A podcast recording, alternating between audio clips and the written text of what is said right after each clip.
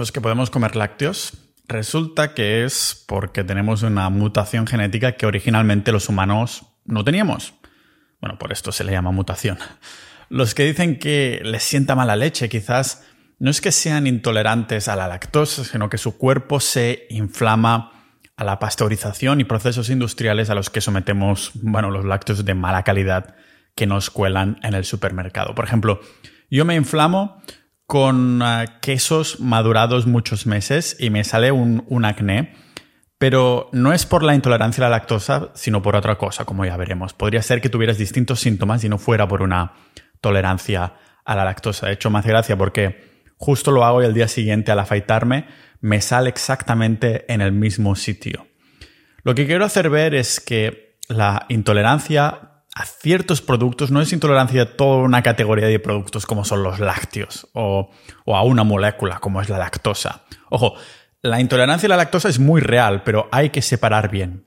Por esto hoy quiero indagar en lo que realmente es y lo que no es esta intolerancia y las distintas reacciones a las que nos podemos encontrar. Pensad que los lácteos de calidad eran dados a las mujeres embarazadas de varias tribus indígenas, igual que el hígado o hueva de pescado.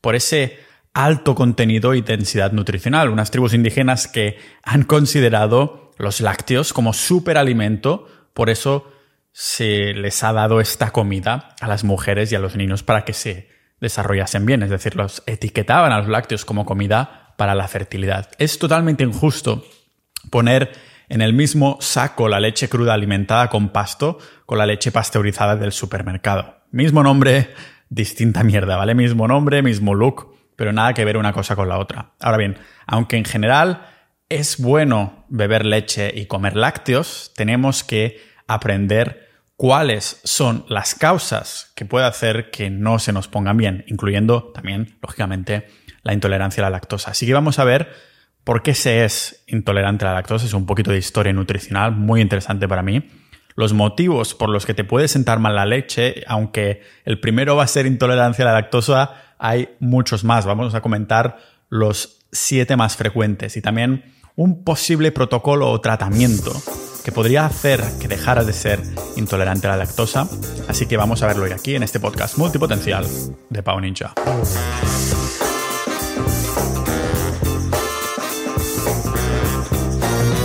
Antes de empezar a decir que en este podcast no hay patrocinadores. No hay patrocinadores y se mantiene independiente gracias a los miembros de Sociedad.ninja, los multipotenciales, esos culos de mal asiento, esos ninjas de la vida que como yo tienen montones de pasiones e intereses, ya sea de salud, de negocios online, de Bitcoin, de productividad, un montón de cosas. Creamos ahí esas sinergias dentro de nuestro grupo con los episodios exclusivos, con los chats con boletines, un montón de cosas más, también audio cursos de manos de expertos, de ligoteo de ventas, ah, de meditación, un montón de cosas solo para miembros en sociedad.ninja. Por menos de lo que cuesta mantener tu salud al mes, por menos de lo que cuesta tu membresía de gimnasio, por menos de lo que cuesta revertir los efectos del veganismo, en sociedad.ninja tienes ahí más de 700 ninjas de la vida que hacen posible que se puedan pagar mis horas de investigación para hacer episodios como el de hoy. Y como comentaba, y como buena sinergia y buena multipotencialidad, este episodio que es de, llamémoslo nutrición, pero no puede empezar de otra forma que con la historia. La, la historia siempre se repite de alguno que otro modo. Se dice que la historia quizás no se repite, pero sí que rima. Y vais a ver por qué.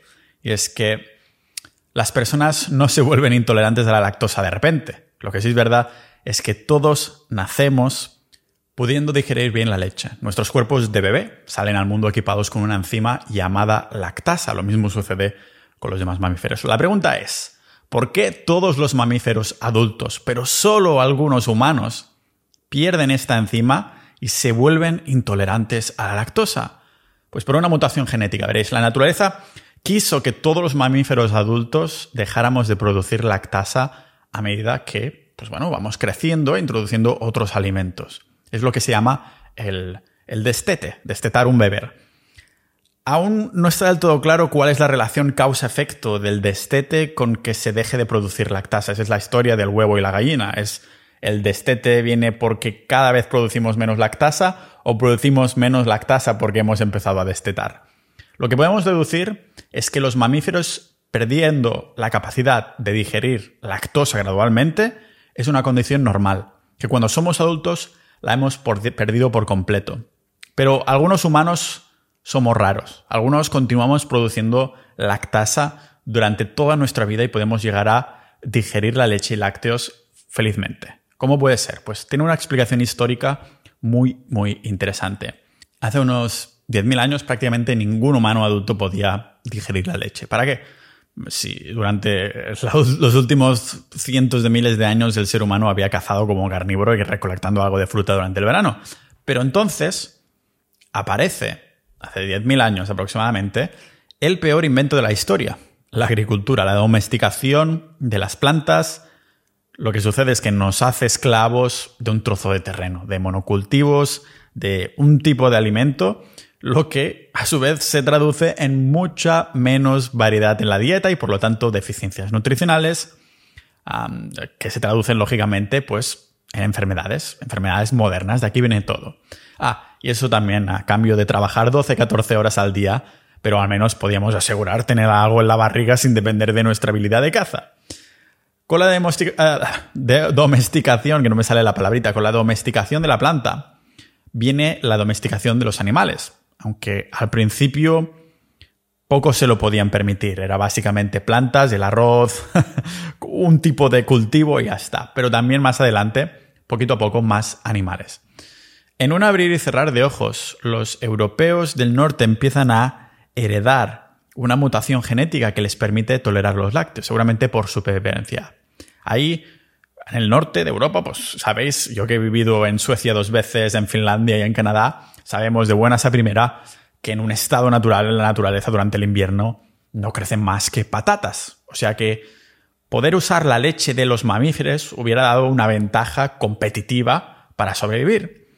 Pero para que una mutación genética evolucione tan rápido, algo tiene que matar a las personas que no llevan esta mutación. O sea, que la gente que no podía vivir de la leche murió. Las personas que la toleraban un poquito tenían hijos juntos y eso hacía que las siguientes generaciones la toleraran un poquito mejor. Todo esto, lógicamente, confirmado por un estudio que enlazaré a las notas del episodio de Nature. Nature, como se diría bien. Bien, esa tolerancia a la lactosa empezó realmente con un grupo de humanos ah, muy pequeñito en el norte de Europa. Tenían vacas y ovejas por la carne, pero al tener suministro constante de leche, pues tiraron por ahí. Es más inteligente que matarlos y ya está. Esos humanos nórdicos que tenían la mutación aleatoria de la lactasa en adultos sobrevivieron. Y esa leche y tolerancia les dio como una fuente constante de calorías y de nutrición y lógicamente contribuyó a su salud ósea, menos huesos rotos y más longevidad. Vamos, una ventaja competitiva hacia los demás. Por esto son los que procrearon, porque estaban más sanos, ah, podían tolerar esto, copularon con las que también podían y salieron hijitos con más tolerancia. Esta es la razón por la que hoy 9 de 10 personas con descendencia nórdica tienen lactasa, esa enzima que nos permite digerir la leche. En cambio, 9 de cada 10 del resto del mundo no lo son. Es simple selección natural, la naturaleza en estado puro. ¿Qué pasa si eres de, estos descendientes que no tolera la lactosa? Pues hay un posible protocolo que puedes hacer del que hablaré en un momento, pero os tengo que avisar ya que el 99% de los casos no se no podrá solucionar mucha cosa. El cuerpo, pensad que no puede absorber la lactosa directamente porque molecularmente la lactosa es demasiado grande. Las moléculas son bien gordas. Entonces, la lactasa sirve para descomponer la lactosa en glucosa y galactosa. Si tu cuerpo no tiene lactosa, la lactosa no puede ser descompuesta, así que pasa por tu sistema digestivo igualmente y ahí es donde empieza una batalla campal porque las bacterias la atacan básicamente ah, fermentándola. Esto libera mucho gas y es lo que lleva a tener esas hinchazones, a que duela el estómago y todo el rollo. Además, piensa que hay distintos síntomas, no es solo intolerancia a la lactosa también, pero aparte puedes tener otros síntomas de personas que no tienen intolerancia a la lactosa, pero les afectan de, otro modo que ahora pasaremos a ver. Si alguien ha mm, pues podido tolerar la lactosa toda su vida adulta y de pronto se encuentra con 30 o 40 años y que dice que ya no puede tolerarla, ahí sí que iría a un médico a ver qué pasa, porque aunque no es imposible, sí que es poco probable. Lo digo porque la intolerancia a la lactosa, que, que viene de bote pronto, es un efecto secundario de algo que va mal en el cuerpo. O sea, en realidad un síntoma bastante raro que tienes que investigar. lo que hay que separar es lo que decía, si se es intolerante a la lactosa o tienes intolerancia a procesos no naturales como la pasteurización, que se hacen los lácteos industriales o cosas así. Si eres intolerante a la lactosa, no puedes beber ni leche cruda, que sería lo mejor de lo mejor de los lácteos. Piénsalo de esta manera. ¿Dónde están todas las historias? O sea, si la leche cruda, porque hay un mito por ahí que ahora os contaré, pero se dice que la lactasa viene por la leche cruda y no sé qué, no es así, ¿vale? Si la leche cruda pudiera ser digerida por todo el mundo con intolerancia a la lactosa, pues todo Dios estaría bebiéndola. Lo digo porque he escuchado, ¿no? Estas personas por internet, y lógicamente hay mucho loco por ahí, decir que la leche cruda contiene la enzima lactasa, por lo tanto, si eres intolerante a la lactosa, puedes beber leche cruda. No es verdad. No la contiene, no tiene lactasa, ningún tipo de leche. La lactasa en la leche es un mito. Hay ciertas cepas mm, probióticas que se ponen en los yogures que digieren la lactosa y hasta algunos suplementos que veremos que se parecen a la lactasa. Quizás de aquí viene todo esto. La lactosa en el cuerpo es o bien digerida por el cuerpo que genera la, la lactasa para digerir la lactosa, o bien es consumida por bacterias lo que, bueno, pues puede provocar para algunas personas, porque si, si eres intolerante a la lactosa y consumes lácteos, pues es que las bacterias intestinales se vayan a comer la lactosa, lo que será algo bueno o malo dependiendo de las bacterias que tengas tú individualmente. Pero bueno, que si eres intolerante a la lactosa, lo siento, pero no se puede arreglar en el 99% de los casos. Tu cuerpo o bien produce la enzima lactasa, y en algunas personas ya no pueden, o simplemente no lo produce. Ahora bien, también podría ser que no fueras intolerante a la lactosa, pero que igualmente te inflamaras un montón, que se te pusiera ahí la barriga como si fueras el, bueno, el monstruo Buu de Dragon Ball, ¿vale? Podría ser perfectamente por una de las cosas que tienen los lácteos, sobre todo la leche, y son las lectinas. Uno de los tantos antinutrientes que existen en las plantas, ah, bueno, en las plantas hay muchísima más abundancia de antinutrientes como las lectinas, pero que también existen en la leche. No es que sea uno de los problemas principales, pero puede contribuir a muchos problemas si eres sensiblón, para decirlo así, a los antinutrientes. Las lectinas es como una, es una proteína que es resistente a la digestión y se traduce esto a que Ah, bueno, se puede traducir a intestino irritable, que después pasa a ser una respuesta autoinmune nada agradable. Por cierto, una respuesta autoinmune es básicamente cuando el cuerpo se ataca a sí mismo, no reconoce esos cuerpos que hay por ahí, ¿vale? Si estás siguiendo una dieta, yo que sé, del rollo vegetariana o simplemente con muchas plantas, y espero que no vegana, ¿vale? y simplemente omnívora y le añades muchas plantas y encima le añades leche, pues acabas de meter más antinutrientes. Aunque bueno, si estás con una dieta rebozar de antinutrientes y este es el problema, antes dejaría de comer verduras, como hice yo durante dos años, que llevo dos años así, que no dejando de comer leche, beber leche. Si lo ponemos a competir por los nutrientes y biodisponibilidad, está clarísimo que la leche es la clara ganadora. De esto no hay ninguna duda. Otra de las posibles causas de la inflamación por los lácteos de algunas personas es la caseína. A ver, las dos moléculas de, proteína de estas, de caseína, son beta-caseína A1 y A2.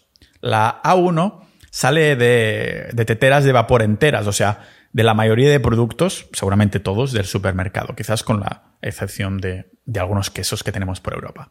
El caso es que algunas personas mencionan la casomorfina de la leche como un punto negativo que tienen los lácteos, pero la B, casomorfina 7, solo está en la beta caseína A1, lo que no se ha demostrado que sea negativo. ¿vale? Hay incluso algunos estudios que he visto por ahí que enseñan como B casomorfina 7 tiene un efecto positivo en regular el azúcar en sangre. O sea que lo podemos dejar en el aire como inconclusivo. O como a algunas personas les gusta decir, mejor balance. Que es lo mismo que decir, no tengo ni idea. Inconclusivo, ¿vale?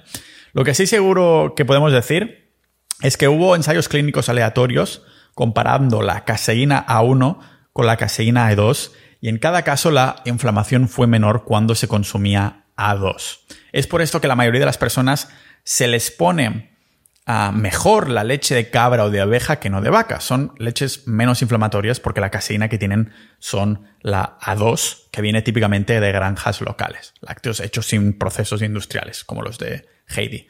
Pero es interesante ver que la A2 es la caseína que ocurre de forma natural en la leche, tanto de cabra como de ovejas. No sé si estamos modificando los lácteos para que sean distintos o qué. No sé si la mayoría de personas tenemos raíces lácteas en, no sé, África o quizás sin ir tanto atrás, en el que la caseína que se consumía era mayoritariamente A2.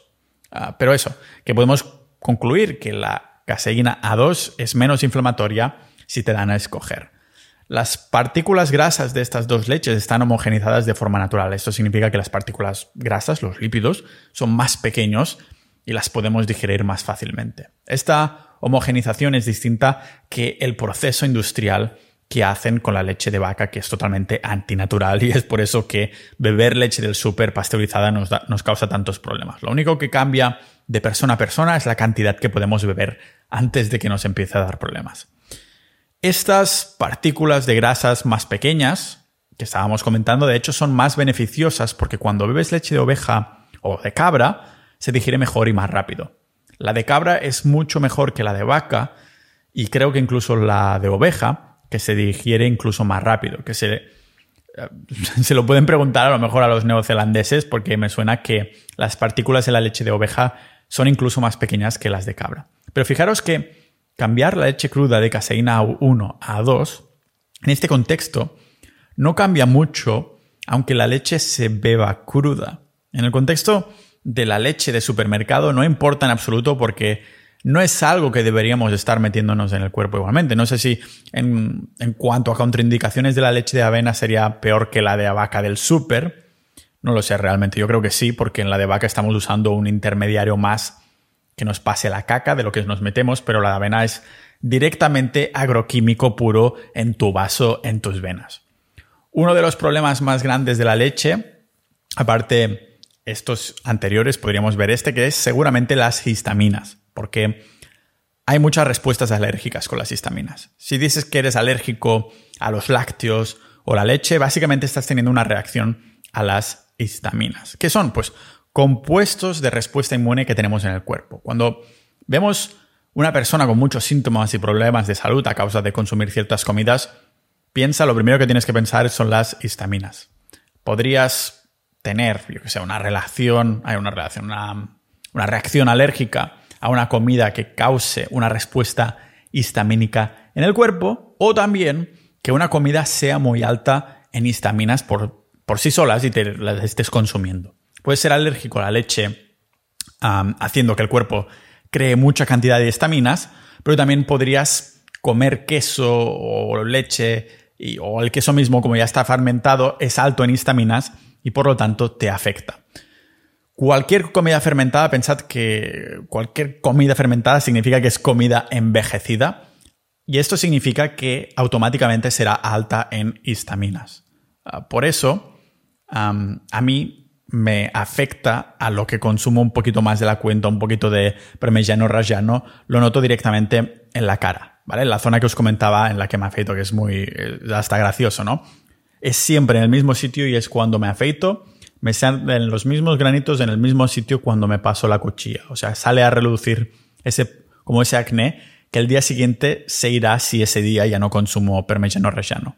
O sea, como podemos imaginar, si eres alérgico al queso, y encima alto en las histaminas es una receta para el desastre, una mala combinación. Pero veamos cómo reaccionan las histaminas según estos cuatro receptores distintos que usan. Tenemos las H1, eso me recuerda a los títulos de, SEO, de H1, H2, H3 y H4, que así son como se llaman estos receptores. El H1 son, causan problemas, estos receptores causan problemas de piel como sarpullidos, permeabilidad de la piel, cardiovascular, palpitaciones del corazón, el estómago, de útero, si tienes la regla, pues ahí se ve que hay cantidad de dolor y tal, la respiración. Después tenemos los H2, que vemos exactamente los mismos problemas que H1, pero además también vemos médula ósea que causa una activación masiva de las células. Aquí es cuando vemos reacciones de peña que necesitan incluso irse al hospital. H3, que son dolores de cabeza, insomnio, ansiedad, todo lo relacionado con el sistema nervioso central y se ve que es una maldita pesadilla. Y H4 son estos receptores también que se les da, se unen a la, médula ósea. Que por cierto, puede que las estaminas te, te afecte un día los receptores H1 y otro día te afecta los H3. Incluso puede que estés sufriendo de todos los síntomas a la vez y no lo sepas. Fijaros que los medicamentos contra la alergia, como por ejemplo el, Benadryl, son básicamente antihistaminas, antihistamínicos. Podéis mirar el propio prospecto del medicamento y ver a qué receptor se unen. Pero os apuesto un Bitcoin entero que será de receptores H1 y H2, porque no ha habido aún ninguna droga, ninguna medicina, ningún medicamento que se haya probado para los receptores H3 y H4. Algo así me hace pensar que quizás no deberíamos estar tomando cosas que nos inhiban las histaminas ni las respuestas inmunes del cuerpo, que son señales al fin y al cabo. Las personas que han usado estos medicamentos, como el Benadryl, a lo largo plazo se ha visto que han perdido la memoria, han incrementado las posibilidades de contraer demencia, pongo los estudios como siempre las notas del episodio, y otras cosas poco bonitas al fin y al cabo. Y me parece que es simplemente de falta de sentido común y un ejemplo claro de lo que está mal en nuestra sociedad actual. Si algo te sienta mal, no te lo comas. En vez de comértelo y después tomar un medicamento, como hacen muchos. O sea, si no sabes que te siente mal, pues joder, ah, descúbrelo, es tu salud lo que está en juego al fin y al cabo. Y te la estás jugando con el Benadryl y estos medicamentos que a largo plazo tienen impactos muy negativos para tu salud. Otro problema que, surge es el mm, sobrecrecimiento de la cándida, un hongo que vive en nuestro cuerpo, o sea, lo tenemos sí o sí. Lo que pasa es que es el sobrecrecimiento que es el problema. Ese sobrecrecimiento se traduce en una disbiosis intestinal, o la misma disbiosis intestinal crea la cándida, es otra vez el rollo del huevo la gallina. El caso es que la disbiosis es un desbalance, ¿vale? Extremo de la microbiota. Los bichitos en nuestra barriga. Y adivinad qué, es muy fácil crear una disbiosis con un consumo de grasa y azúcar alto a la vez. La leche es básicamente esto, es una representación de, esto, azúcar y grasa a la vez, que por cierto es la manera en la que comen la mayoría de las personas occidentales. Mucha grasa, mucho azúcar a la vez. Lo nunca visto en la naturaleza. ¿A qué podemos atribuir esta disbiosis, este desbalance? Este sobrecrecimiento de cándida. Esto es algo que podemos atribuir a la disponibilidad de las grasas saturadas. Algunas personas no toleran demasiado bien las grasas saturadas que están ah, biodisponibles. Ese tipo de grasas que están presentes en los lácteos específicamente, ¿vale? Particularmente leche, leche y manteca. Son grasas que se digieren mucho más rápido que, por ejemplo, cortes de carne con mucha grasa, como la panceta o el tuétano y el hueso. Piensa el por qué. Es básicamente, piensa en los bebés, ¿vale? Pues la leche es para los bebés y los bebés lo pasan todo rapidísimo. Esta combinación de grasas saturadas que son muy absorbibles y, azúcar de la leche también muy disponible para el cuerpo, básicamente haces que estas bacterias de nuestro estómago se puedan montar una rave. Es como si les llevas caballo a la fiesta. En vez de el estómago absorbiendo la grasa y lactosa, las bacterias se lo meten en vena y causan estos problemas. De todas formas, si no tenéis estos síntomas que acabamos de ver, hay que considerar igualmente siempre, siempre, siempre la fuente.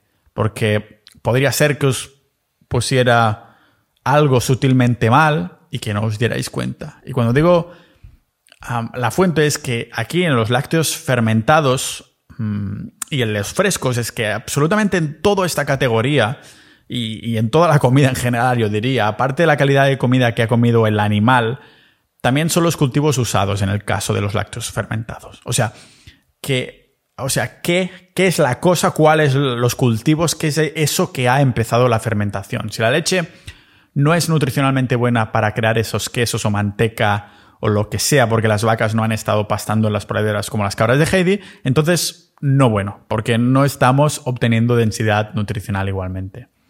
Para los que tengáis las preguntas de, oh, ¿es el queso bueno? ¿Es el kefir bueno? La respuesta siempre tiene que saber lo que estaba comentando hace un segundo. ¿Cuál es la fuente láctea?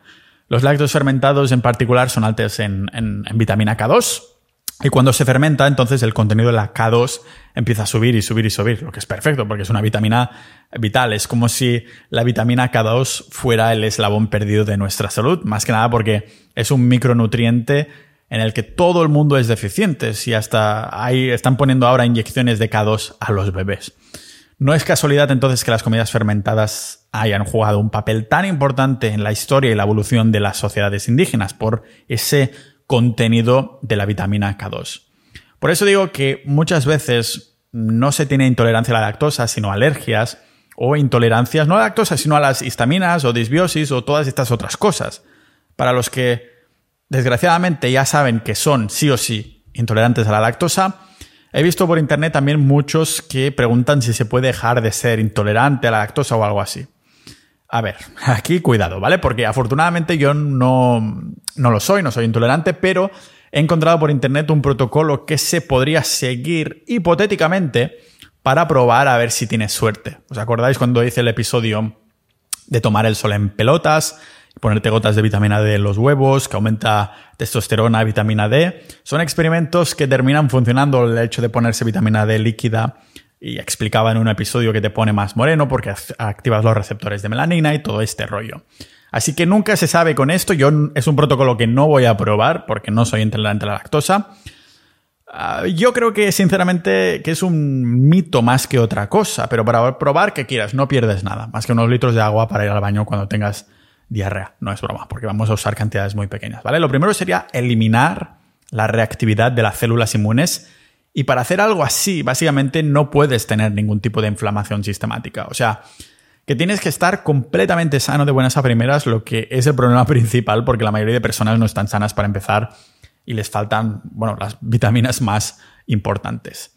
Después nos interesa desarrollar energía, no energía, sino energía, que es cuando te faltan defensas para actuar delante de cuerpos extraños. Esto significa que nuestro cuerpo no está reaccionando a lo que considera que es un invasor externo, un invasor extranjero, un que básicamente serían los lácteos.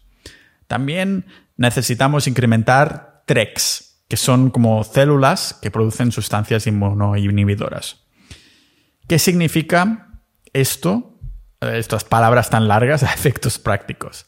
Pues que en algunos casos se puede ir consumiendo una cucharadita al día de leche o de algún tipo de lácteo, una cantidad que no te cause reacción. Incluso menos de una cucharadita si hay personas que a la mínima les causa mucha reacción. Esto haría, efecto hipotético, que pudiéramos reducir las células reactivas, crear una falta de defensas que se crearía en contra de las partículas lácteas y demás. Si vas consumiendo mm, los alimentos que yo considero que son los más sanos del mundo, de los que hablaba en el episodio 280, puedes ir incrementando estas células regulatorias. Algo que he visto en algún caso aislado es que le ha funcionado, es probar el calostro, que el calostro es la primera leche que sale del mamífero. Lo interesante del calostro es que tiene inmunoglobinas especiales que aumentan la fuerza inmunitaria de las personas que lo beben, hipotéticamente como si fuera una super poción ahí. Básicamente, este protocolo para volverse tolerante a la lactosa vendría a ser consumir muy poquita cantidad de lácteos durante un periodo muy largo de tiempo y la cantidad justa antes no te empiezas a cagar mm, o tener respuestas autoinmunes, ¿vale? En papel, muy bonito.